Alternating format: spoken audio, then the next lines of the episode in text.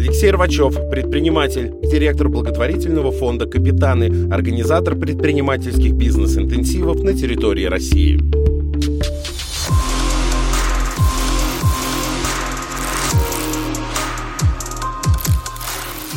Леш, спасибо тебе большое за то, что пришел на наш специальный подкаст от конкурса «Мой первый бизнес». Мы действительно рады такому немаловажному гостю. А, плюс ко всему, потому что есть определенные точки пересечения между тобой и конкурсом, и мы бы в том числе хотели бы это сегодня обсудить. Пойдем тогда от общего к частному. А, родом ты из Воронежа, но Точно. сейчас живешь и работаешь в Москве. Точно. Тогда расскажи, пожалуйста, кратко о своем детстве, там, детство, отрочество, юность, что оно из себя представляло, какова вообще была жизнь в Воронеже у тебя? Ну, такая же, как у всех воронежцев, счастливая. Счастливая? Конечно. Воронеж прекрасный город, замечательный. Это, э, можно сказать, что это юг нашей страны. Много зелени, много садов.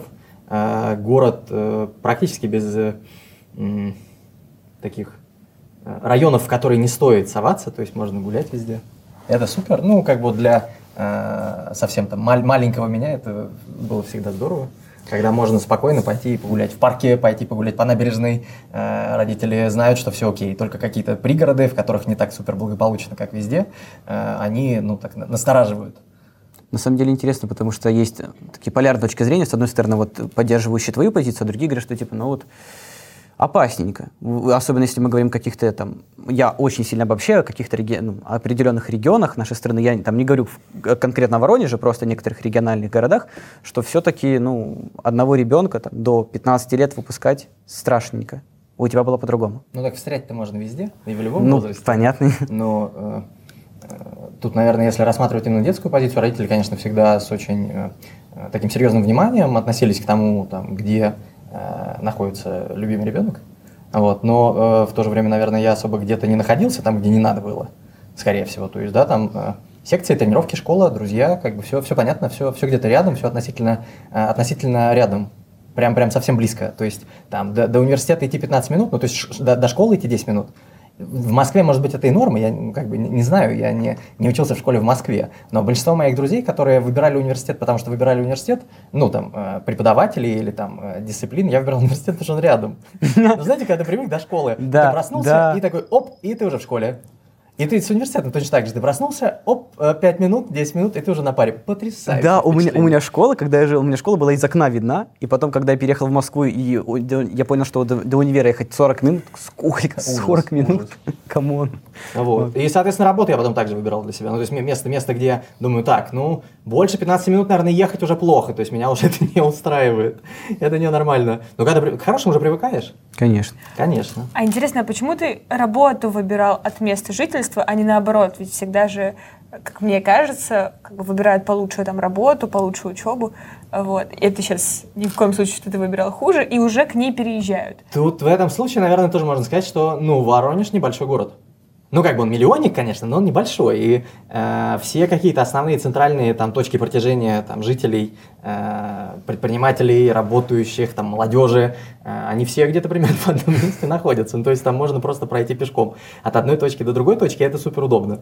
Ну, то есть там всегда... Э, э, не знаю, после тренировки дойти пешком до дома, после, после дома дойти пешком там, до места встречи. И это все всегда отлично, удобно укладывается в 15-20 минут, и тебе даже не очень хочется пользоваться общественным транспортом. Ну, зачем? Расскажи, пожалуйста, как вот историю, э, вкратце, там, историю переезда из Воронежа в Москву. Во-первых, почему ты решил переехать, как это случилось, благодаря каким-то факторам, или там, из-за, из чего все это произошло? Как так, как так получилось? А, есть, есть первый фактор, который э, подтолкнул меня к, к размышлениям на эту тему. Это моя любимая младшая сестра, которая переехала в Москву где-то за год до меня. Но она сказала, ну хорош, все, я пойду в Москву.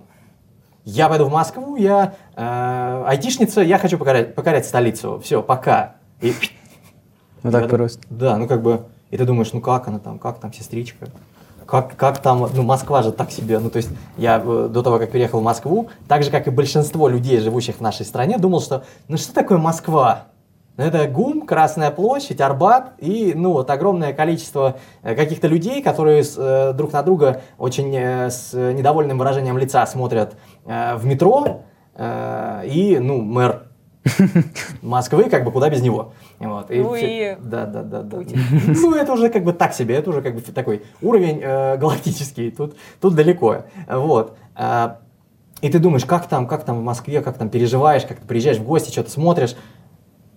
И думаешь, да ну не, ну там плохо. Ну как бы, дома всегда хорошо. Там, там, где ты родился, там, где ты вырос, там, где ты всех понимаешь, все понимаешь, всех знаешь. Э, знаешь, что и как делать. Э, тебе всегда все помогут. Ну ты свой в этом случае. Да. И от этого отказываться было очень страшно. Очень тяжело. Э, прям, ну, и э, один момент, что переехала сестра, второй момент, я понял, что, наверное, стоит действительно, думая о каких-то своих карьерных перспективах, нужно рассматривать разные варианты.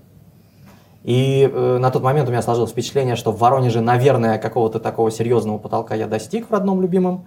И для того, чтобы делать что-то большее там, нужно делать какое-то сверхусилие. И не факт, что это сверхусилие приведет к какому-то адекватному сверхрезультату. Вот, и это будут ну, потраченные годы, потраченные силы, потраченное время, и э, за это будет потом супер обидно и супер жалко. Вот. А в Москву пригласили коллеги, мои замечательные друзья, мои прекрасные коллеги, э, нынешние, текущие, с которыми мы активно до этого момента сотрудничали, ну именно сотрудничали в рамках организации конкретных там выездных проектных историй. И они сказали, ну давай, ну, ну давай, ну, ну пора, ну сколько можно принимать участие в том, что мы делаем, точечно. Хватит, ты нужен здесь. Ты нужен команде, давай, мы, мы ждем тебя. Я подумал, ну, нет. И первый раз отказался.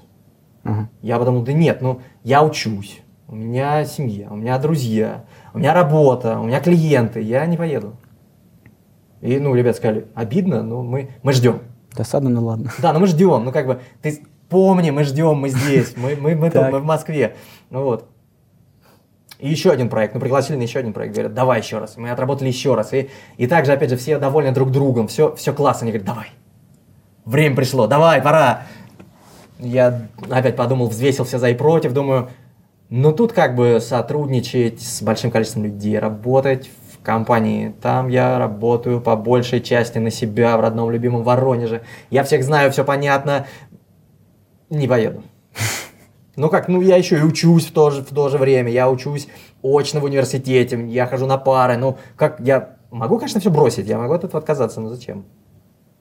Москва никуда не денется, она, ну, как бы, всегда... Ну, ценность вот это не было ну, в тот момент. Да была, ну зачем? Ну, как бы и тут все хорошо. То есть нет, нет вот этой, опять же, э, люди, которые переезжают в Москву, часто приезжают в Москву, потому что они приезжают в Москву. Ну, да. просто типа, это же Москва, там все деньги, тут все. А зачем мне какие-то лишние деньги, которые не мои? Они, конечно, здесь есть. Вот, но они же не мои. Тех денег, которые там я получал в Воронеже, и того внимания, которое я получал в Воронеже, мне было достаточно. И зачем мне ехать в Москву за чем-то чужим? Если все мое здесь, в родном любимом Воронеже. Вот. И, ну, как это, знаете, как в сказках. Ну, то есть, типа, нужно, чтобы третий раз позвали, и мы делаем проект вместе. И как-то складывается так, что, э, ну, обстоятельства так складываются, что с точки зрения там уже процесса обучения я уже подхожу к какой-то такой относительно финишной черте, я понимаю, что не так уже э, там много нужно мне времени находиться там в университете, э, я понимаю, что с точки зрения там процессов рабочих я, наверное, уже достиг всего того, что мне хотелось достичь, и уже дальше как-то как-то со скрипом все идет. И я думаю, не, ну ладно, пора, пора экспериментировать, время пришло, можно двигаться. И когда ребята говорят, ну, давай, поехали. Третий раз они это говорят, и они как бы реально верят в то, что все случится. Они как бы знают меня, я знаю их, мы друг другу доверяем, и они говорят, ну давай, давай, давай. Ну в третий надо. ну пора уже. И я думаю, ладно, поехали. Хорошо. Они такие, серьезно? Типа, серьезно? А что, так можно было? Да, да, да. То есть надо было просто раньше это сделать. Я думаю, ну, наверное, не знаю, как бы, скорее всего, нет, я бы, скорее всего, раньше не поехал. Но время пришло, наверное. Вот, и так вот я переехал в Москву. Смотри, вот в процессе разговора ты сейчас говорил, что много, ну, как мне кажется. Достаточно много упиралось помимо работы и коллектива, который у тебя был в Воронеже, а, в том числе и в учебу в университете. В том числе. А, насколько она, ну, я так понимаю, что она играла немаловажную роль в, в твоем становлении как э, профессионал в том числе. Вот, э, добавишь что-нибудь еще про эту учебу? Какие были моменты учебы? Что тебе запомнилось? Какие ты уроки вынес помимо там, диплома, помимо знаний базовых? Да? Что ты вынес для себя в рамках учебы? И вынесли вообще что-то? Я вынес э, для себя много чего. Э, самое, наверное, важное, что я получил благодаря своему университету, э, педагогическому Воронежскому университету, это моя любимая супруга. Мы познакомились благодаря этому вузу. Вот, это самая большая благодарность моя. Второе, что я вынес, наверное, за время учебы, это что действительно знания, которые ты э, в практике отрабатываешь, супер ценные и самые полезные. Ну, как бы у нас в педагогическом университете вы не в курсе, а вообще есть такая история. Ну, вы, наверное, помните вот тех ребят, девочек и мальчиков, которые приходили в школу, сидели на задней парте, что-то там записывали, какие-то тесты делали, и потом как-то вели уроки. Это вот педагогическая практика, Ну когда да, ты да, приходишь да. и знакомишься по факту с профессией. И э, в очень маленьком количестве профессий реально эта практика, ну, вот таким образом знакомит тебя с той реальностью, в которую ты потом, возможно, окунешься, когда университет закончится. И это вот, ну, медицина, педагогика, ну и там ряд еще профессий, несколько. В большинстве своем практика в университете, это когда ты приходишь в компанию, подписываешь бумажки и больше не приходишь в компанию. Ну, то есть практику тебе поставят. Ну, так много где происходит, Да. к сожалению. Вот. И э, практические навыки это самое ценное. Это я для себя очень четко отметил, как раз проходя вот эту историю э, взаимодействия со школьниками с семиклассниками, с э, педагогическим составом в э, школе, в которой я работал со своими коллегами, которые проходили параллельно со мной практику. Огромный опыт, очень ценный. Э,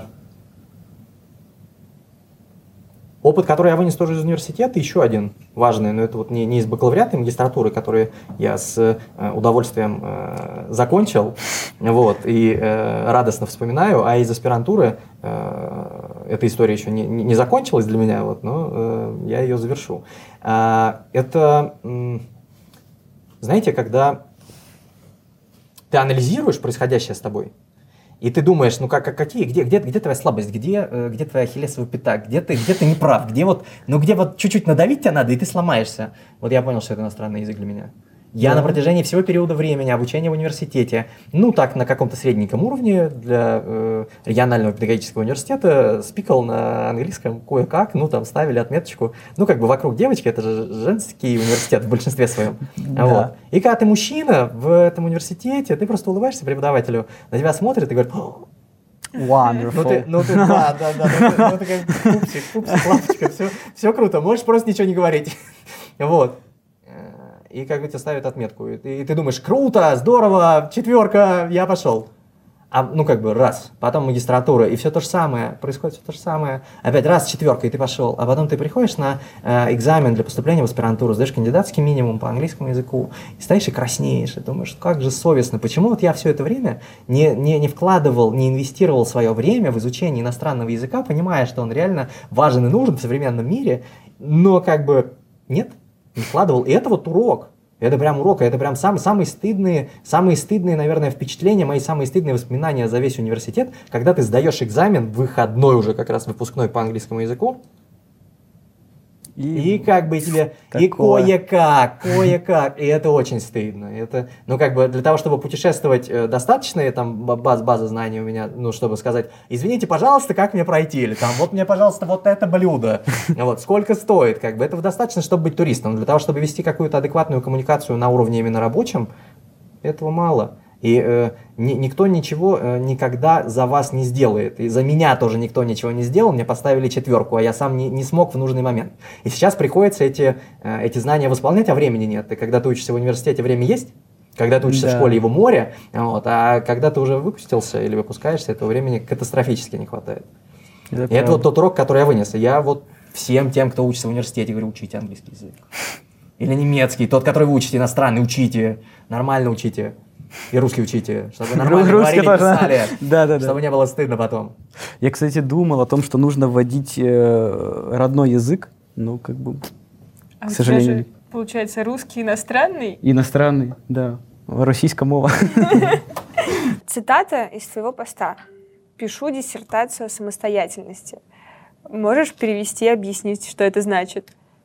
Пишу. Это значит, я э, беру ручку, э, бумагу и заношу некоторые свои мысли на бумагу. Или я беру э, ноутбук э, и э, набиваю текст э, в документ. Вот, это значит пишу. Э, Диссертация – это тип выпускной квалификационной работы э, уровня обучения э, магистрского или аспирантского уровня, да, диссертация. Вот, самостоятельность – это такое качество личности. Вот, если все соединить в одно, то получается, что я пишу диссертацию на тему самостоятельности. Исследую, исследую, исследую этот тип личности.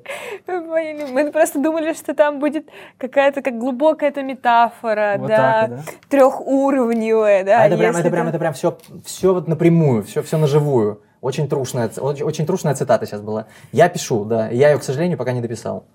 Опять же. Сколько, сколько уже написано тогда, в таком случае?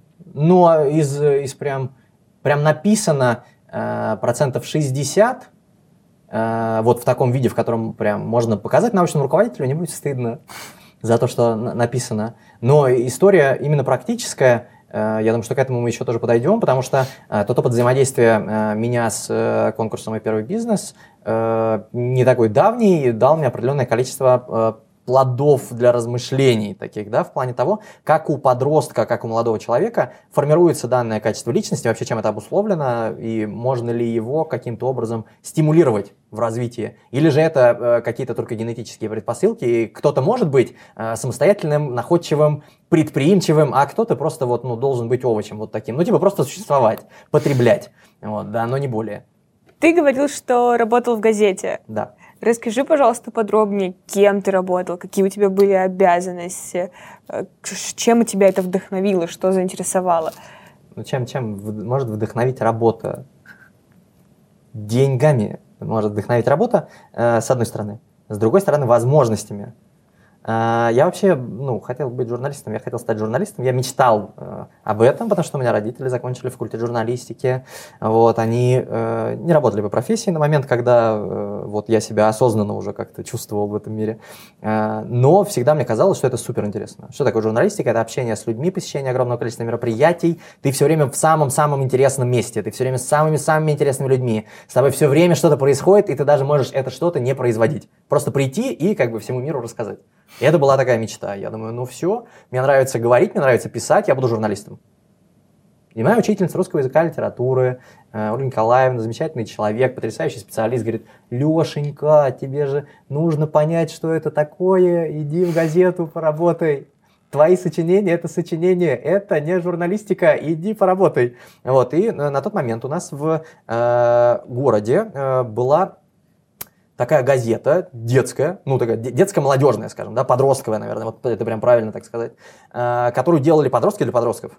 Ну, то есть, тогда еще была бумажная пресса, вам, наверное, уже не понять, но это была бумажная газета, которая реально версталась, которую реально верстали, которая вот такими вот огромными э, полосами э, забивали э, подростки текстами про подростков, то, что было интересно. Был редактор, э, это вообще история появилась э, каким образом? Это маленькое, маленькое отступление, просто объясню. Э, у нас в Воронеже э, жил был такой э, детский писатель, э, товарищ Добряков, э, который э, организовал клуб юных сочинителей. Ну, то есть для, для ребят, которым интересно что-то придумывать, как-то обличать свои мысли в текст. Юные он такой, да, да, да, да, да, в доме писателей такое сделали. И он такой, не, ну это как бы писательство, это здорово, но это одна история, а журналистика это другая история, как такая более-более живая, более молодежная. И э, сделали газету, эта э, газета называлась «Ворон и еж», она существует на данный момент, ну, как бы Воронеже, да, ну, как, все, все, все, все понятно, ворон и еж. Не так понятно, как мне показалось сразу. Ладно, вот. Э, и ее сделали приложением к э, одной из крупнейших э, газет в области, «Молодой коммунар».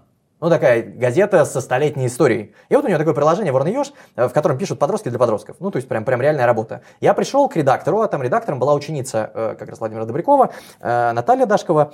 Я прихожу такой, ну, типа, подросточек такой, типа, ой, я хочу заниматься журналистикой. Она такая, ну, круто, да, вот, чё, о чем хочешь написать? Я думаю, да я не знаю, о чем, чем, чем можно. Что есть? Что хочешь? Ты можешь написать о чем хочешь. Вот. И я начал писать, начал писать обо всем, чё, обо всем, о чем хочу. О всех интересных, на мой взгляд, мыслях, о всех интересных, на мой взгляд, фактах, обо всех интересных, на мой взгляд, людях – и все это время параллельно происходило обучение, когда ты приходишь, и редактор тебя корректирует, тебе говорят, так не пишут, так не говорят, вот это э, лажа, вот это вода, вот это не нужно. И ты сидишь вместе и корректируешь. Это прям такой вот ну, лайфстайл обучения, когда ты сидишь, и тебя реально прям там учат. Это супер круто. Вот, и в какой-то момент потом, э, когда я набрался уже опыта, понял, что это, конечно же, интересно, и я, конечно же, хочу поступать на журфак, потому что это прям, ну, вот то, что я хочу делать. Мне говорят, ну нужно обязательно публикации много, и вообще можно поработать. Хочешь, хочешь на работу устроиться? Я думаю, да, на работу, круто.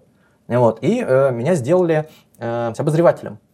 Я был обозревателем, то есть я, у меня была э, корочка, с которой я мог приходить э, куда угодно и говорить, я обозреватель газеты, смотрите. Ну это как корреспондент, демо-версия корреспондента? Это не демо-версия, это обозреватель, Прям как бы, это, то, да, да, да, да, то же самое, это фактически то же самое, вот. И ты приходишь на мероприятие и говоришь, я обозреватель газеты. Да, проходите, пожалуйста, вы зарегистрировались, бейджик у вас есть, там, ну вот это все.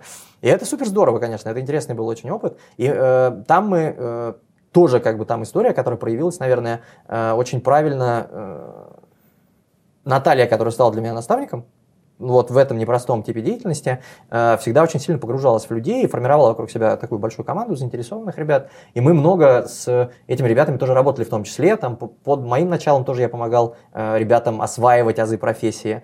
Вот, мы ездили на всякие разные фестивали федерального уровня, рассказывали о нашем опыте, э, выигрывали на всяких этих фестивалях с тем продуктом, который мы производили с этой газетой.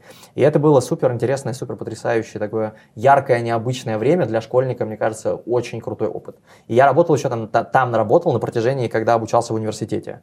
То есть прям, прям вот я работал, работал, э, там интересные были кейсы. Я в какой-то момент понял, что как бы журналистика это круто, но это не, не, немного денег. Ну, то есть, как бы это круто, это весело, интересно, но денег там нет. Вот в такой, в обычной э, региональной журналистике с печатным изданием, э, там, э, там нет денег. Ну, просто, вот. А, ну, так кажется, ты так мечтаешь и думаешь, там, вот сейчас я напишу текст, и за этот текст мне заплатят много-много тысяч. Нет. Как бы считается строчка, за строчку платят там сколько-то рублей. Много строчек вышло, ну, типа, сильно много строчек тебе не дадут.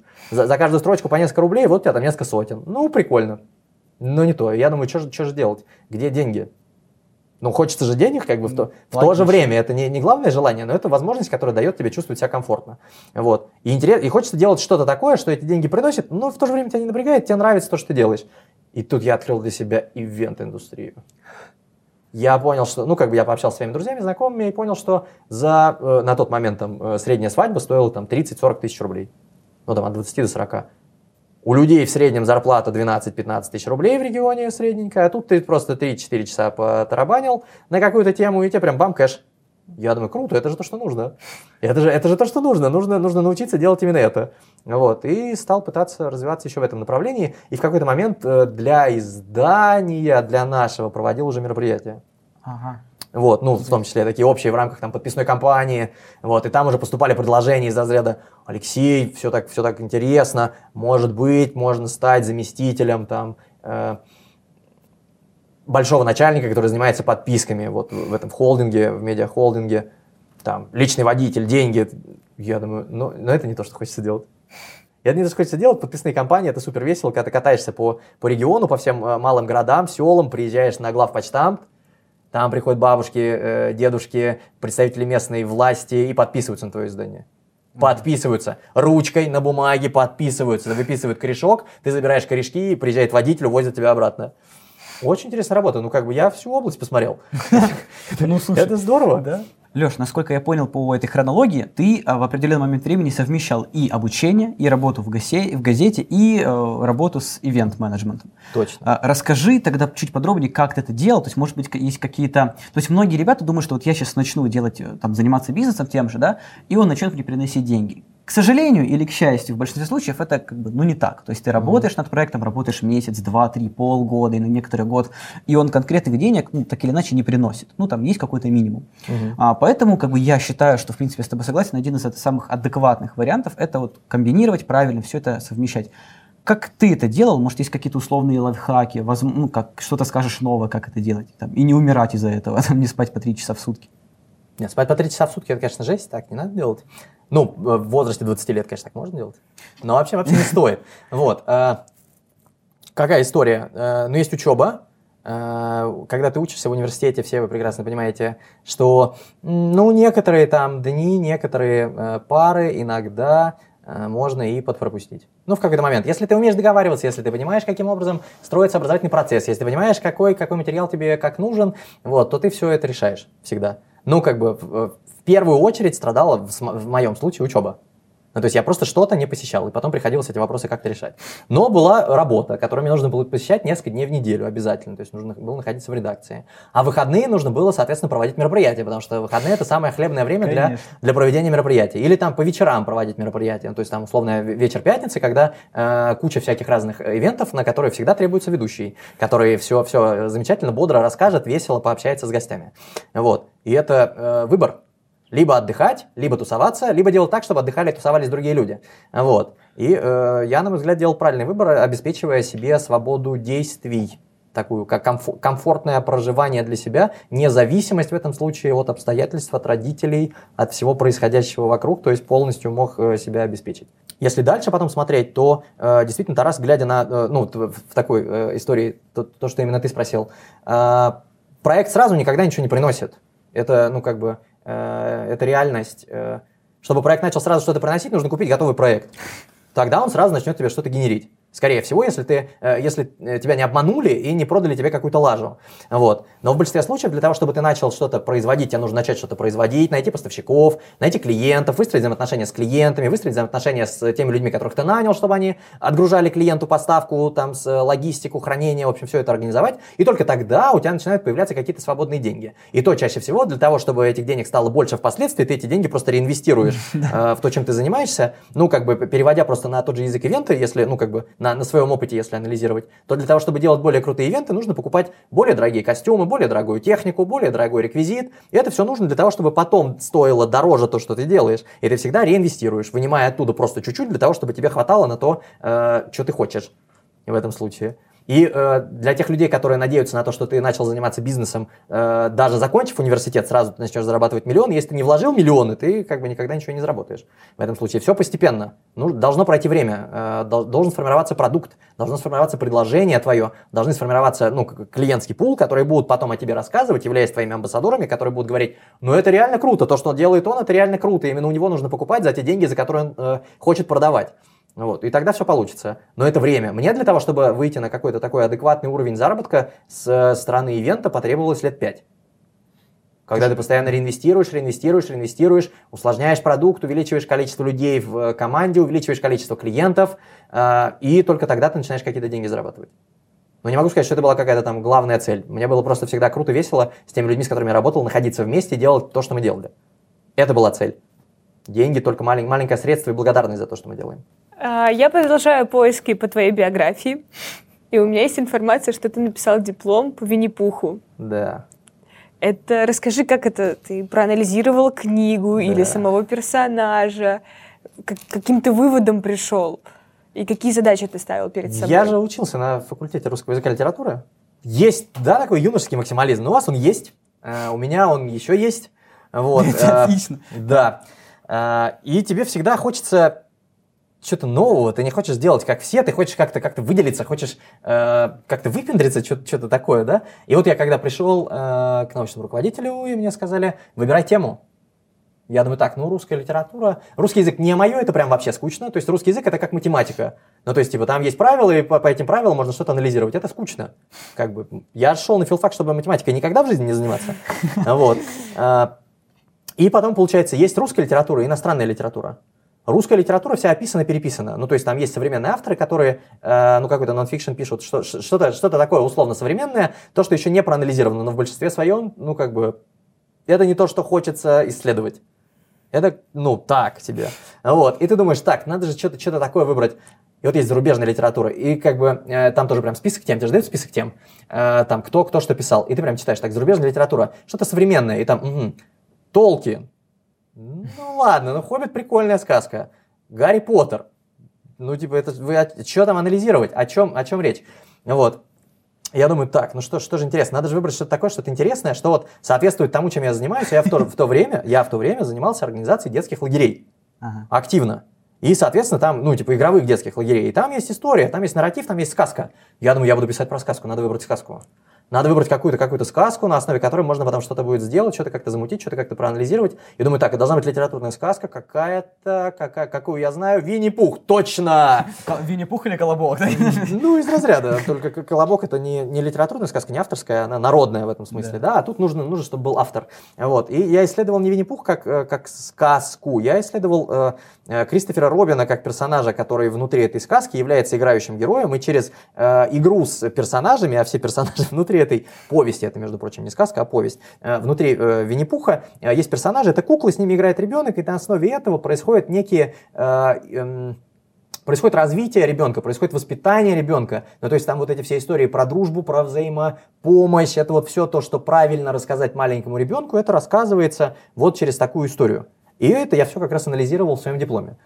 Но я просто хотел выпендриться перед своими одногруппниками и там, наверное, чуть-чуть перед преподавателем. И мне было интересно, чтобы это было как-то связано с моей э, там, текущей деятельностью.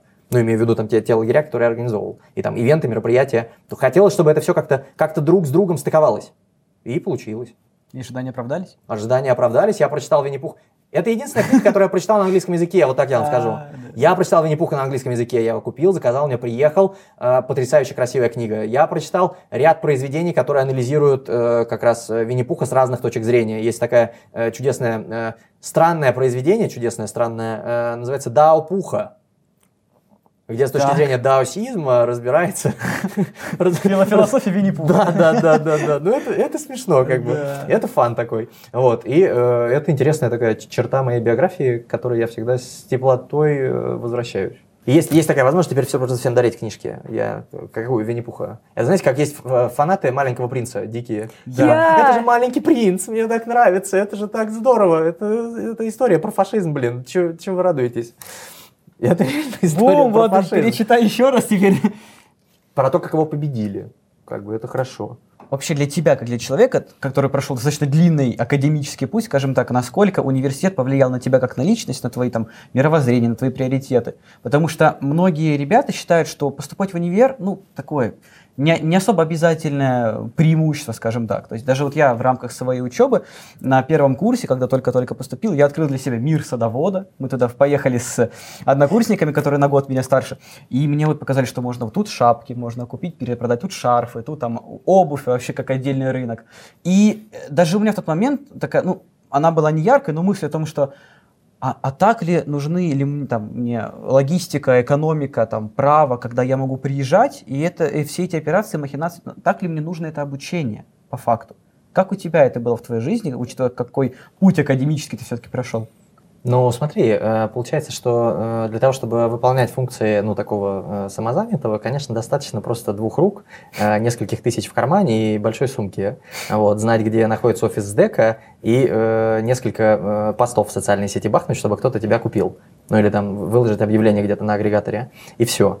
И больше ничего не нужно. Но если ты хочешь сделать что-то большее, то как раз вот эта логистика, товарный учет, финансы, вот это все нужно тебе для того, чтобы разобраться дальше в том, каким образом из э, вот этого э, микро, микробизнеса, который даже бизнесом назвать стыдно, э, можно сделать какую-то компанию, которая будет генерить прибыль тебе не в несколько тысяч рублей, а в несколько сотен тысяч рублей. То есть, ну, как бы нужно для того, чтобы увидеть горизонты, чтобы, чтобы расширить свои горизонты, конечно, нужно обучаться. И обучаться нужно длительный период времени, потому что, ну, как бы все знания сразу не входят в голову. И можно где-то шапошно, где-то там пройти по курсикам что-то чуть-чуть, но для того, чтобы стать экспертом, для того, чтобы стать специалистом, для того, чтобы э, действительно разобраться в том, что ты делаешь, нужно потратить много времени. Детально, точечно э, разобраться в том, что ты делаешь. И неважно, чем ты занимаешься. Вообще не важно, чем ты занимаешься. Э, например, для меня университет стал такой площадкой, которая позволила мне э, научиться строить взаимоотношения с людьми. Ну, то есть педагогическое образование в то же время, там, выбирая факультет русского языка и литературы, я все еще грезил там э, журфаком, э, мне все еще нравилось, да, все это делать, я все еще работал в газете, но в то же время я думал, что же, что же мне нравится еще, мне нравится работать с людьми, мне нравится общаться с людьми, это самая самая ценная, самая э, большая, самая большая моя любовь. Мне больше всего нравится именно это. Вот. И этому, именно этому учат в педагогическом университете, именно поэтому я выбрал его. Вот. Один момент – то есть нужно понимать, что ты хочешь делать, и тогда твой выбор университета будет осознанным, и ты после э, первого там года обучения не скажешь, нет, я больше здесь, нога моя не переступит порог этого заведения. Вот, чтобы этого не было. Ты должен понимать, что ты хочешь делать, и понимать, как это связано. Вот, я понимал. А второй момент, э, для меня в университете э, такая история. Я там в университете нашел ряд для себя там наставников, да, в таких узких, узких наставников, старших товарищей, которые помогали мне разобраться в том, что я делаю, как я делаю, зачем я это делаю.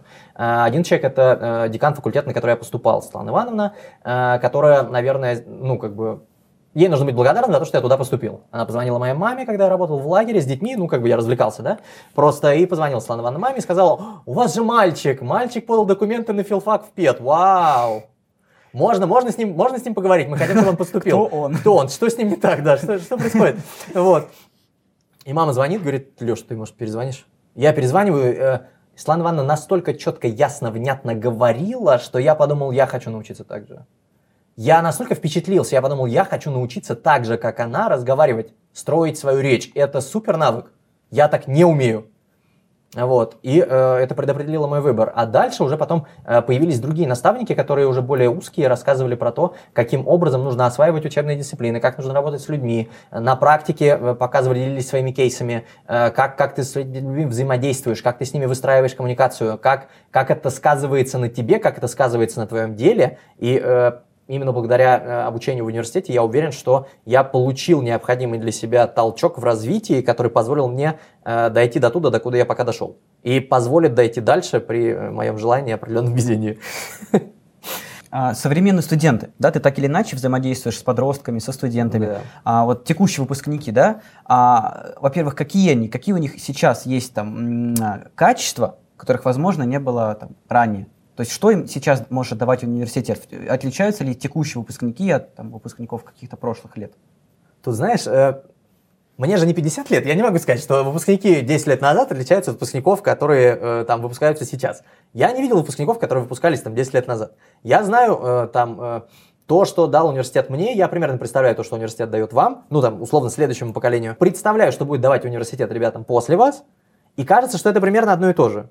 Э, в этом случае, наверное, действительно можно сказать, что университет дает несколько базовых историй. Университет дает э, ну, горизонт, насмотренность в плане академических знаний, которые не всегда хватает осознанности и желания получить в школе, когда там э, эмоциональный фон нестабильный, когда тебе хочется, хочется всего и сразу, и не хочется учиться совсем, потому что уже много лет ты этим занимаешься. И ты потом приходишь в университет и думаешь, так, точно, вот это, я никогда вот так. Я плохо учил э, физику и химию. Мне это было неинтересно. Я учил литературу, э, историю. Мне были интересны дисциплины гуманитарного цикла. И я, придя в университет, познакомился с курсом э, концепции современного естествознания на первом курсе обучения.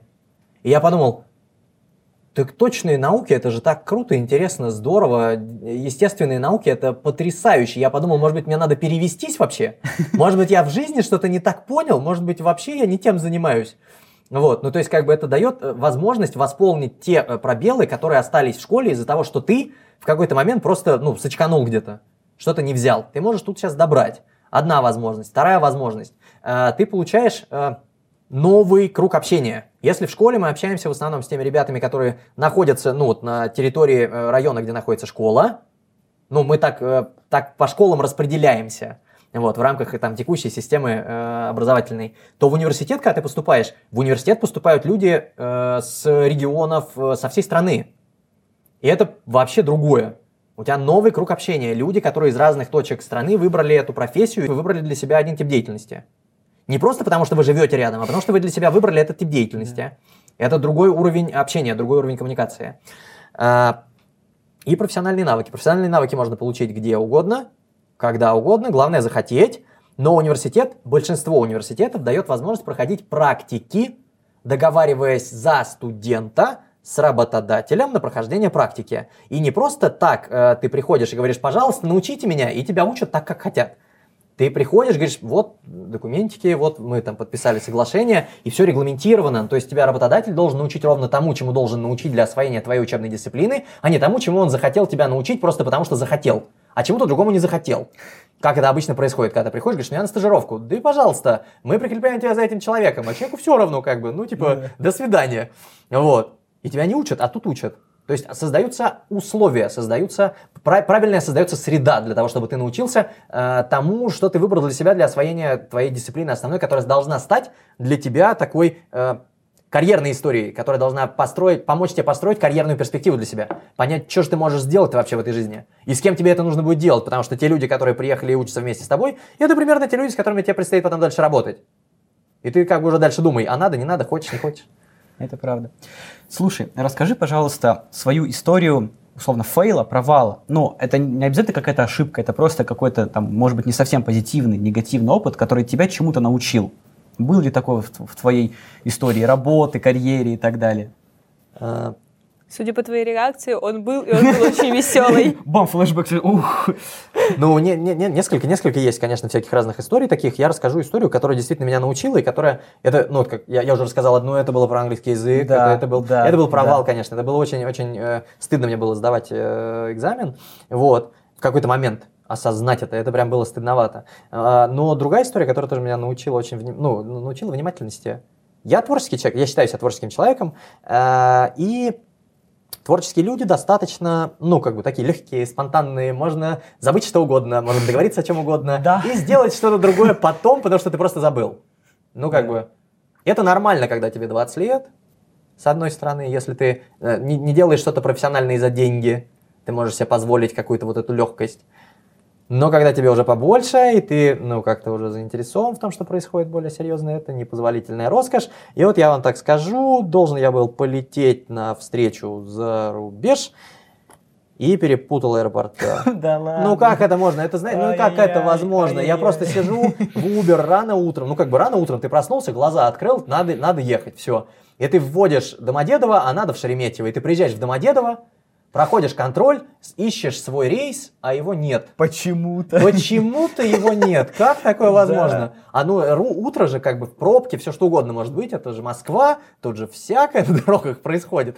Вот. И э, я подхожу на стойку регистрации, ну, вот на, консультацию, говорю, скажите, пожалуйста, рейс, наверное, отменили? Или там передвинули, что мне делать? Мне говорят, молодой человек, это другой аэропорт. У нас нет таких вылетов. Понятно, до свидания. Я думаю, так, а я успеваю или нет? Такси ехать от одной точки до другой час, э, час 15. У меня заканчивается регистрация, ну то есть все, багаж, мне же нужно сдать багаж, я ничего не успеваю, мы садимся в такси, я говорю, таксист, удваивай, если успеваем, таксист говорит, понял, и мы успеваем, я прибегаю на точку, мне говорят, беги, и я вот как в фильмах вот этих, в диких, с, с поездками, я бегу по всему терминалу изо всех сил, у меня рюкзак, я бегу, у меня ноги уже просто, ну уже, как это, как, как, как заканчиваешь, когда Да, забег, да. у тебя ноги уже не поднимаются, ты бежишь из последних сил, на тебя смотрят как на дурака, твою фамилию объявляют по, по, этой, э, по, по терминальной вот этой э, сетке, и ты добегаешь до точки, там стоит э, напряженный сотрудник э, э, авиакомпании, говорит, это вы? Я говорю, да. Она говорит, вот проходите, мы уже почти улетели. Мы уже почти улетели. И ты заходишь, садишься, и, все, как бы, все, ты успел. И я с этого момента всегда перед тем, как куда бы то ни было ехать, во-первых, я все стал записывать. Меня это научило все записывать. Четко. Прям вот куда, где, с кем. Четко я всегда теперь записываю. Второе, нужно проверять перед тем, как ты куда-то едешь. Все ли ты взял, документы, как бы, все, все у тебя готово. Ты туда едешь, куда надо. Все правильно или неправильно. И это прям, вот я вам скажу, интересный опыт, который мне не очень дорого стоил, потому что как мне же не пришлось пе- перелететь потом как-то иначе, по-другому. Но эта эмоциональная встряска была, конечно, колоссальная. Я поняла, что аэропорт Домодедово очень большой, когда я опаздывала на рейс. Вот, нас высадили не с той стороны, и мы бежали через весь аэропорт до паспортного контроля. Оказывается, он реально такой большой. А Шереметьево еще больше, да? И он еще А далеко, дорога еще между далеко ними. от него, Да. да. Да, да, дорога да, между да, ними, да. ух, какая длинная. А, вообще, вы можете заметить, что у нас очень сильно отличается качество дикции. Это все потому, что перед нами чемпион риторики среди студентов, верно? Да, у нас была такая история, это еще, еще один такой э, момент, за который я чрезвычайно благодарен университету. Э, как раз Слана Ивановна, которую я обозначил уже до этого как одного из тех наставников, которых я нашел для себя в университете, э, декан факультета русского языка и литературы, э, преподавал такую дисциплину, как риторика вот, э, у нас. И э, мы ее проходили с удовольствием, с ребятами. Э, интересный преподаватель, интересная дисциплина, интересные упражнения, веселые, всякие разные, э, с практической точки зрения, которые супер пол- полезно применять такому человеку, как я, который занимается ивентом. И как бы зарабатывает, зарабатывает на том, что говорит. В первую очередь. Вот. И в какой-то момент Светлана Ивановна говорит, друзья, есть возможность принять участие в Олимпиаде по риторике среди студентов, э, типа со всей страны собирают. Хотите? Мы такие, да. Что нужно? Она такая, ну ничего, я сейчас подам заявку. И мы подаем заявку, и мы едем в э, далекий, далекий Новокузнецк, вот, э, для участия в э, Олимпиаде, соревнуемся там с студентами, с коллегами, с товарищами из других университетов, из педагогических, классических разных, и выигрываем. И это было а, пер- первый раз такое вообще, первый раз в таком участвует наш университет, первый раз в таком участвуют ну, студенты нашего факультета. Для нас это первый такой опыт. Необычный, и мы выигрываем, и это вау. И мы приезжаем,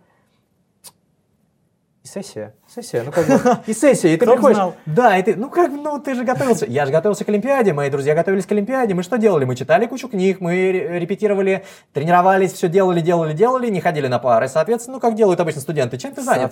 Да я занят чем-то там первым, вторым, третьим, и мы были заняты подготовкой к Олимпиаде, мы в ней выиграли, и мы приехали, нам говорят, ну, не зачет. Ты говоришь, да как так? Я университет в первый раз за 20 лет выиграл что-то на всероссийском уровне. Мне не зачет? Тебе говорят, ну да, но ты же по дисциплине ничего не сделал. Ты думаешь, а, ну действительно. Точно. Как-то, как-то не Точно. прикольно Ну, да, да, как бы тебе же автомат поставили по той дисциплине, по которой ты выиграл. Поставили. Ставили. Все, как бы, а ты дальше хочешь? Типа, как это? Вот, мы, потому что несколько раз участвовали с э, командой, э, занимали призовые места, но вот повторить триумф не удалось. Потому что, наверное, больше, ну, первый раз хотелось выиграть, но это же эмоция, и эмоция она драйвит, и ты прям изо всех сил готовишься, а потом мы ехали уже потусоваться. Ну, хотелось пообщаться, ты там уже всех знаешь, это же, это же тусовка, ты хочешь пообщаться Да. с теми людьми, которым тоже интересно, что и тебе. И ты едешь э, через всю страну, ты едешь куда-то там далеко в Сибирь, чтобы встретиться с людьми, которые такие же, как ты. Пообщаться, да, Да. поиграть в футбол. Просто там поиграть в футбол. Класс. Э, Я правильно понимаю, что, ну, да, во-первых, так, какая максимальная, с- ну, то есть риторика для меня это умение членораздельно, правильно и там, когда нужно быстро говорить. Я правильно понимаю? Ну, практически. Практически. Ты- ты- ну, ты правильно понимаешь, да? Вот так. Хорошо. Какая максимальная возможность, насколько быстро ты можешь говорить? А вот то, что вот мы сейчас с тобой общаемся, ты можешь еще быстрее говорить. И при этом, при этом понятно говорить. Пон- пон- Понятно, понятно, конечно, да, но тут в этом случае, наверное, это вообще большая моя проблема, э, что часто нужно говорить медленнее, чем я говорю в обычной жизни. Наверное, действительно можно ускорить еще темп речи, но это будет как-то совсем неадекватно, потому что сложно воспринимать. Одна же задача э, сказать так, чтобы... Главная задача сказать так, чтобы тебя услышали и поняли. Да. И если ты ускоряешь темп речи, то тебя просто не... Ну, как бы, человек, который тебя слушает, может не успеть. Он воспринимает с другой скоростью. Вот. И поэтому, наоборот, нужно всегда говорить так, как э, людям комфортно тебя слушать. Я могу быстрее, да, но я не буду этого делать. Потому что, а зачем нам это? Мы же с вами разговариваем. Отлично разговариваем, мне все очень нравится. Ты успеваешь, это прекрасно. А сколько нужно тогда по времени, чтобы научиться быстро и, что самое главное, понятно говорить? Так это же навык. Это навык. Ну, так, такой же, как ездить на велосипеде, ходить на лыжах, э, лазать по скалам, фехтовать, я не знаю. Это такой же навык, ты просто оттачиваешь. Ну, тут, тут работают мышцы, ну, как бы артикуляционного аппарата твоего. У тебя работают мышцы, ты их тренируешь. Тренируешь, тренируешь, тренируешь, тренируешь, потом они раз и сами автоматически э, делают то, что нужно. И все. Ну, как бы дыхание, темп, тембр речи, все. Это все оттачивается, отрабатывается. Леш, ты до этого говорил, что начал работать в таком относительно молодом возрасте, еще со школы начиная. И вот у меня тоже такой, такой вопрос, который меня реально самого интересует. А, за счет работы, за счет того, что ты уже начал углубляться в эту тему, помимо, помимо учебы ты работал в ивенте, работал в газете, ты не считаешь, что мог пропустить вот эту, знаешь, условную а, драйвовую молодость, когда все там ездят, гуляют, там, Нет. танцуют, а ты там Нет. идешь работать? Не было Я такого? просто как- ездил, гулял и танцевал. Все, короче, И Конечно. И работал. И работал. Как вы это делаете? Объясните мне, пожалуйста. И спортом занимался. И все успевал. Мне кажется, Магия. К нам приезжают постоянно какие-то супер люди, потому Да. что Ну, ты их не как знаю, не спросишь. Я просто вы, ну, пытаюсь. реально столько всего успевали в сутках, и ты знаешь ну, вопрос, серьезно, ну, кро- когда вы спали? Ну, кроме громких слов, серьезно, я, я, не- я не успел. ну, я Когда- думал, как это потом. сделать. На пенсии это спить. Да. Ну, как бы это объективно такое, когда ты можешь там по- поспать несколько часов в сутки, потом еще несколько часов в сутки, потом еще несколько часов в сутки, потом ты, конечно, начинаешь терять адекватность. Ну, чуть-чуть. Но это Совсем чуть-чуть. Еще, еще на пару суток хватит. Да, да. Ну, как бы вот в 20 лет это нормально. В целом. А потом выходной, и ты как бы выходной такой, оп, и 5 часов поспал, или там, 7 О, часов поспал. И ты думаешь, да, да, это праздник, это круто, круто. Очень крутой опыт. И газета работа, и работа в ивенте, потому что работа в ивенте, она всегда дико стрессовая, Это очень правда. сложная. Мгм. Да, я как менеджер по координатор Все- по очным мероприятиям. были, да, так или иначе. Да, понимаю, о чем идет речь. А, но у меня к тебе такой вопрос. Ты приехал в Москву. Вот тебя позвали друзья, вы начали создавать проекты. Что это были за проекты? Расскажешь? Ну, сказать, что мы начали создавать проекты неправильно. Меня Ну- друзья пригласили в работающий, готовый большой А. проект под названием «Факультет бизнеса Капитаны» и образовательная, благотворительная программа «Капитаны России», благотворительного фонда поддержки образовательных программ «Капитаны». Вот, и эта история уже работала много лет до меня, и я, соответственно, ну, там, косвенно к ней был причастен, э, проектно занимаясь э, проведением всяких разных э, лагерных, скорее, тем да, для студентов и школьников, которые планировали поступать на факультет. Вот. Поэтому, но ну, это вот как, как, как основная базовая история. Есть несколько еще проектов, которые делаются параллельно, но это скорее параллельная история, такая дополнительная. Что-то еще новое сделать в образовании. Это... А, расскажи, пожалуйста, тогда еще вкратце, а, как изначально совмещались факультет капитаны с, с конкурсом «Мой первый бизнес». Как, как произошла эта синергия, как зародилась эта идея? Может быть, кратко историю того же конкурса, который мы можем не знать, как там люди, которые пришли относительно недавно, не, самых, не самого начала конкурса здесь. Тут в этом случае нужно понимать один момент, что э, конкурс – это э, такая площадка, такая возможность для всех ребят э, в стране, Э, школьного возраста попробовать себя в предпринимательстве. Ну, в таком в несложном э, проектном его варианте. И это ну, крутая возможность. А с этого года это возможность, да, еще и для студентов, для тех, кто не, не пробовал себя до этого, но понял, что готов, тоже, да, в эту историю включиться. А, и эта история была всегда э, про то, чтобы дать возможность. Конкурс изначально, э, там, при поддержке фонда, э, давал гранты на обучение в программе например, это возможность. Это там, одна из основных задач э, платформы РСВ, например, да, соци... создавать социальные лифты. И в этом случае предпринимательство э, в рамках конкурса это тоже такой большой социальный лифт, когда человек из ничего начинает делать что-то, это что-то меняет его самого, что позволяет ему менять мир вокруг себя. Ну там, или менять свое место в этом мире, да в этом случае. И это как раз про предпринимательство. Это, э, это та история, которую в том числе э, реализует и факультет, и э, образовательные программы в университетах-партнерах, которые делает фонд совместно с университетами. Давать возможность попробовать себя без страха, что не получится. Конкурс, ну не получится не получится в конкурсе у тебя. Ничего страшного. Во время учебы не получится не получится. Ты еще раз можешь попробовать. Потом, когда учеба закончится, конкурс пройдет, начнется взрослая реальная жизнь, и ты будешь уже рисковать не э, возможностью выиграть приз, а ты будешь рисковать э, репутацией, будешь рисковать командой, будешь рисковать деньгами, будешь рисковать собственным бизнесом, своим положением, своим комфортом и комфортом тех людей, которые пошли за тобой, твоих близких, друзей твоей семьи. Если обобщить результаты последних лет, скажем так, когда уже конкурс существует, и там, может быть, даже не самый первый сезон конкурса, когда это все было ну, действительно новым опытом для многих его организаторов mm-hmm. и для участников по стране, по результатам акселерационной программы, если мы говорим о МПБ в целом, если мы там углубляемся немного в программу, какие вот самые громкие могли быть результаты за все эти годы? То есть вот, вот уже начинается четвертый сезон, mm-hmm. вот прошел полных три года. Я понимаю, что ну, можно долго перечислять там, беленькие результаты, если мы пройдемся так вот ну, немножко галопом по Европам. Какие вот самые большие победы ты мог бы назвать на данном промежуток времени? Самые большие победы на данный промежуток времени, наверное, можем проанализировать историю прошлого года, историю реализации акселерационной программы прошлого года в рамках конкурса, а, когда а, было отработано а, в 20 э, городах, да, в 20 субъектах Российской Федерации был отработан акселерационный курс со школьниками, это ну, большая история, большая, серьезная. Э, большое количество ребят попробовали себя в э, создании да, своих первых предпринимательских проектов. Три тысячи э, ребят сделали свои первые шаги. Тысяча из них потом прошла акселерационный курс. Вот. Это, ну, это хорошие цифры, это большие цифры как, как, какие, какие могут быть цифры, как они могут улучшиться, за счет чего они могут улучшиться. Э, предпринимательство – это такая история, которая ну, не, не строится э, совсем на пустом месте. Для того, чтобы делать свой какой-то бизнес, обязательно, во-первых, должна быть среда соответствующая, способствующая появлению этого бизнеса. В этой среде должен появиться кто-то, кого ты можешь воспринимать как наставника для себя, как, может быть, старшего партнера, того, кто поможет тебе выстроить бизнес-процессы, того, кто поверит в тебя, может быть, какие-то инвестиции заведет дополнительно. И как бы на пустом месте ничего не, не возникает. И в этом случае одним из таких ключевых решений для э, там, масштабирования тех результатов, которые есть, это выстраивание сотрудничества с действующими текущими предпринимателями реальными во всех субъектах страны, во всей стране. В этом году конкурс уже амбициозные цели. Мы же хотим э, большее количество субъектов закрыть за счет реализации как раз программы акселерационной для школьников для студентов за счет вовлечения местных э, предпринимателей, за счет э, встраивания начинающих да, ребят, школьников и студентов в региональную предпринимательскую экосреду, для того, чтобы те проекты, которые они сделают, были реальным ответом на действующие боли населения. чтобы они э, стали сразу генерить некую прибыль, чтобы они сразу э, стали встраиваться в действующие предпринимательские цепочки.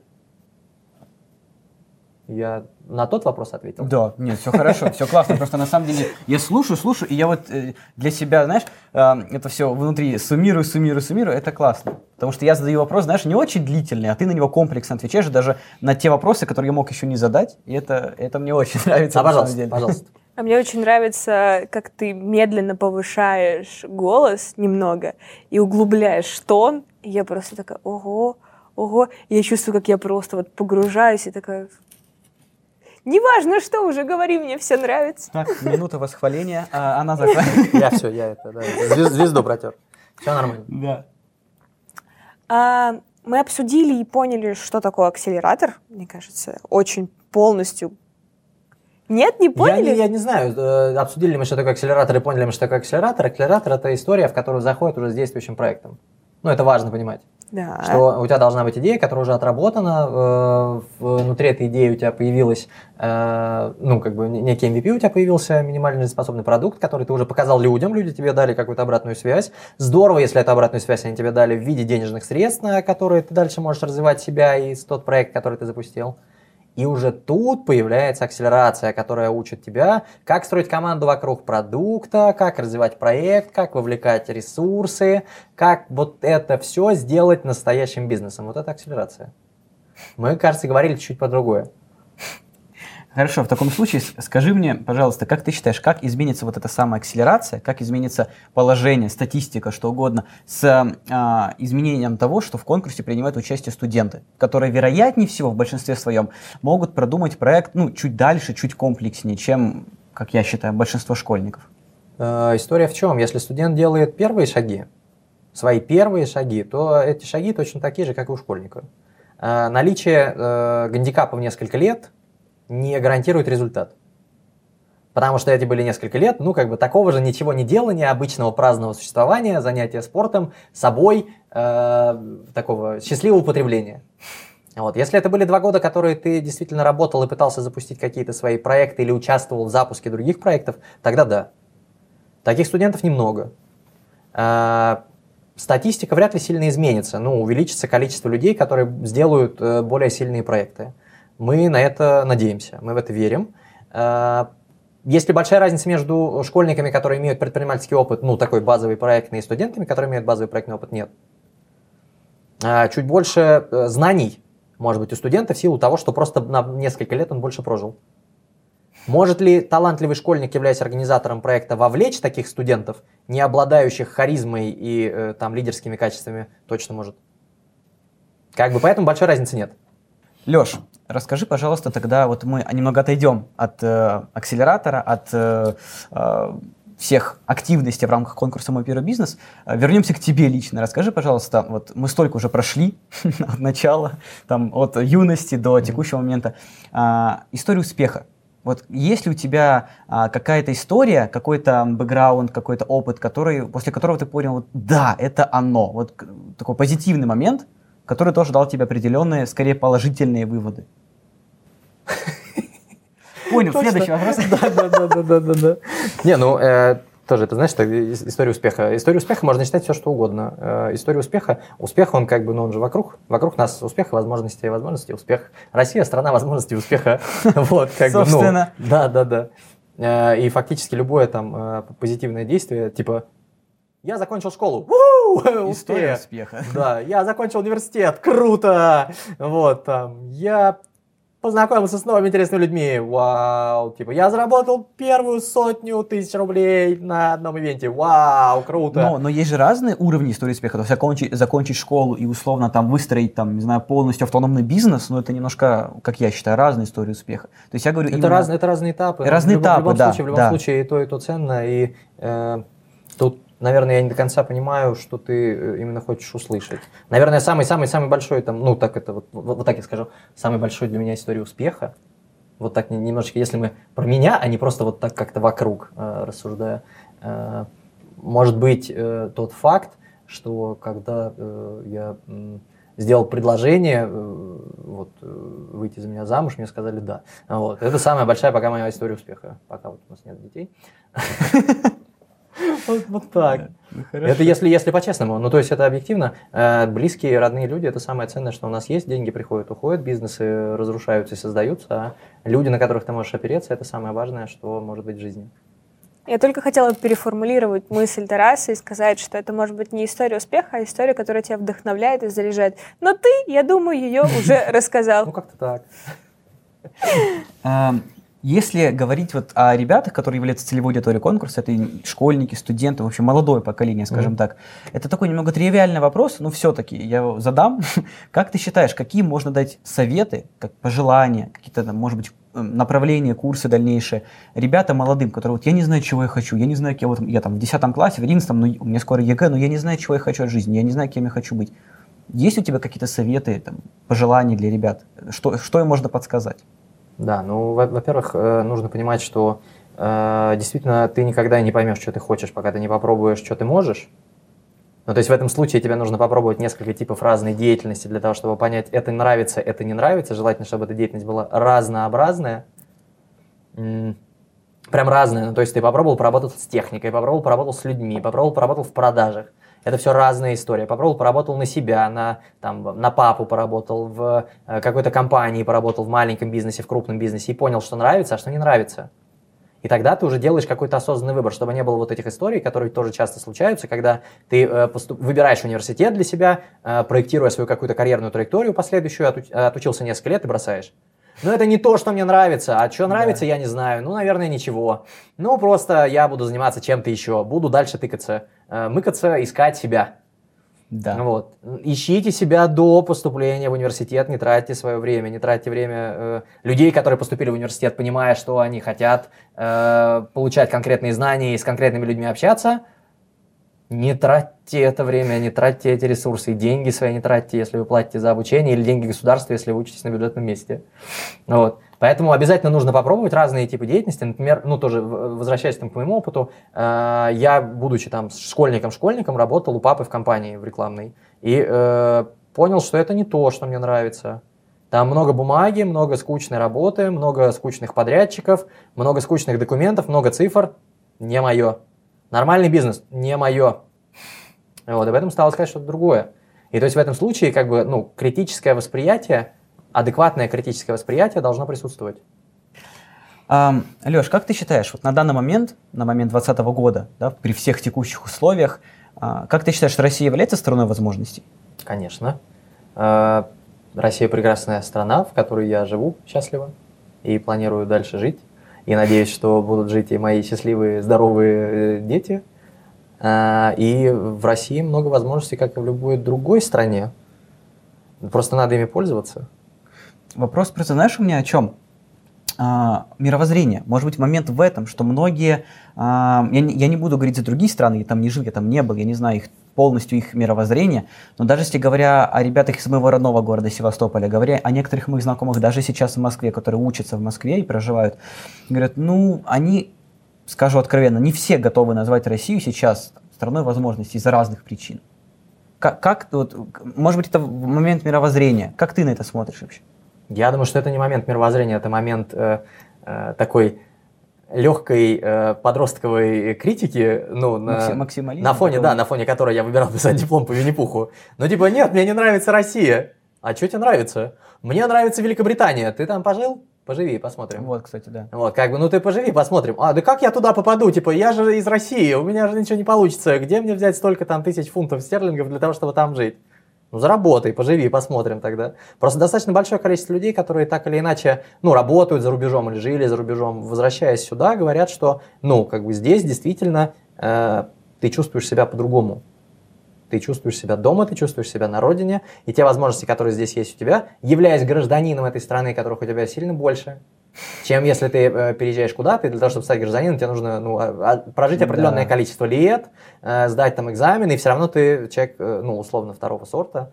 Вот, пока, пока что-то не случится, пока не, не, пройдет какой-то, не произойдет какой-то перелом. И э, это вопрос выбора, вопрос того, чего ты хочешь. Потому что у меня есть друзья, которые уехали за рубеж, они живут ну, в других странах, и э, ну, у них были сложности, у них есть там хорошие э, какие-то моменты, хорошие там взлеты, да, интересная жизнь. Надо такое, кому-то надо. Россия подходит для жизни? Подходит. Могу ли я рекомендовать ее там другим людям? Да, могу. У нас отличная страна. Везде есть свои сложности, везде есть свои возможности. Просто у меня, ну, я пример приведу. У меня есть э, товарищ, который переехал во Францию, ну, закончив бакалавриат, э, переехал во Францию, чтобы там учиться в магистратуре, и в итоге, ну, решил там остаться. Э, и в какой-то момент, просто для того, чтобы там себя обеспечивать каким-то образом, а он, ну, тоже такой, скажем, экспертный очень товарищ в плане проведения там, мероприятий, он там организовывал концерты большие в Париже для русскоязычной аудитории, там все там ивенты, как бы его тема. И в какой-то момент что-то было сложно-сложно, и он просто тыквы собирал под Парижем, чтобы деньги себе заработать. Ну, типа тупой ручной труд вот такой, просто потому что он не гражданин. Просто потому что он, ну, типа, никто здесь. И это полный отстой. Или там друзья, которые в Германию уехали, они уехали в Германию, и что? Ну, как бы, ничего. Просто чтобы кем-то кем-то чувствовать себя за рубежом, нужно нормально бабок ввалить в эту историю. Ну, да. изначально отсюда и многие, а многие э, ребята, кто там из суперобеспеченных семей, это мои друзья, знакомые, которые уехали за рубеж учиться, вернулись сюда делать бизнес. Потому что там они бизнес не сделают, а здесь бизнес сделать гораздо проще, особенно глядя на те там, модели э, э, управления проектом и выстраивания бизнеса, которые они увидели там. Да. Да, и они здесь делают отличные деньги, прекрасно себя чувствуют. А туда куда-то можно просто поехать отдохнуть, если хочется. Если зачем-то тебе это надо, по каким-то причинам. Но жить в России прекрасно предпринимателями рождаются или становятся? Ну, кто-то рождается, кто-то становится.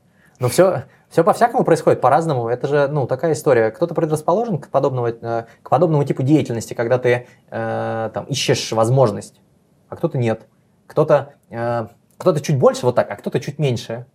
Э, и у кого-то обстоятельства складываются так, что тебе всегда говорят, типа, не лезь, не трогай, больно, горячо, обожжешься и у тебя так, ну, излишняя гиперопека какая-то, да, там может быть со стороны там взрослых э, твоих близких. И ты такой, нет, ну я не буду ничего нового пробовать. И ты как бы все, ты никогда не станешь предпринимателем. Ты боишься, ты боишься, что не получится, ты боишься, что там что-то не так. Вот. И э, в этом случае э, предпосылки и предрасположенность, она, конечно, есть, но делает человека тем, э, кем он становится, среда и э, обстоятельства среда, в которой ты растешь, среда, в которой ты развиваешься, э, и место там твоего становления э, личностного и профессионального очень много э, тебе дают. Вот так.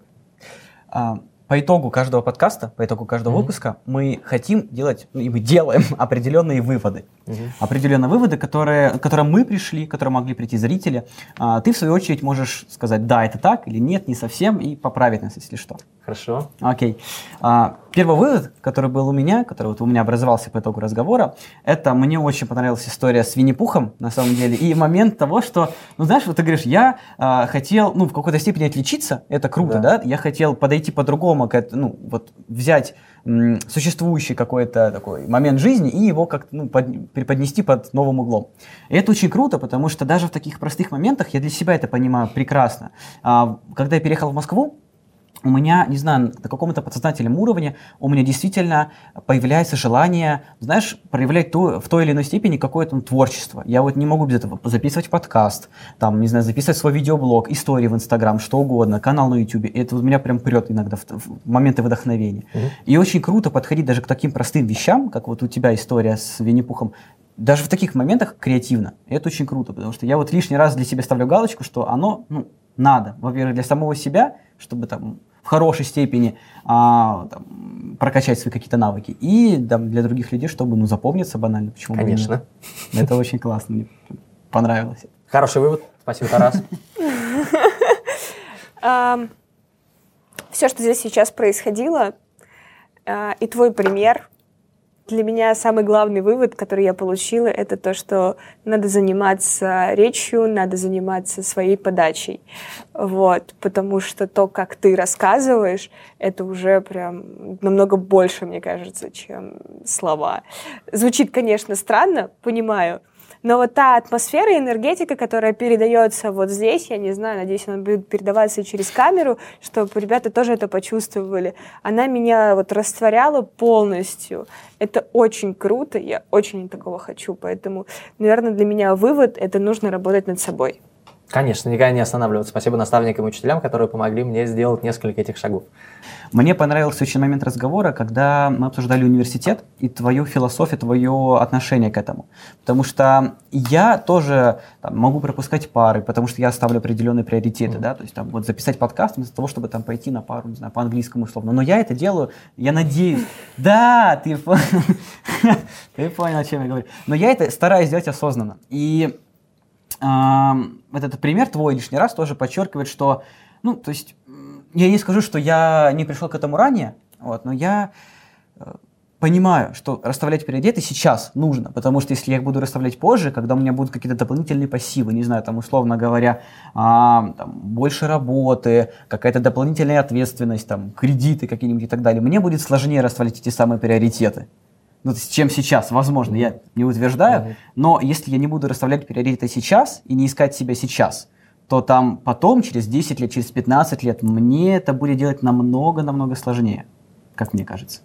Скорее всего, голову просто не поднимешь для того, чтобы эти приоритеты увидеть, потому что будет что, где, куда, быстрее бежать, быстрее бежать.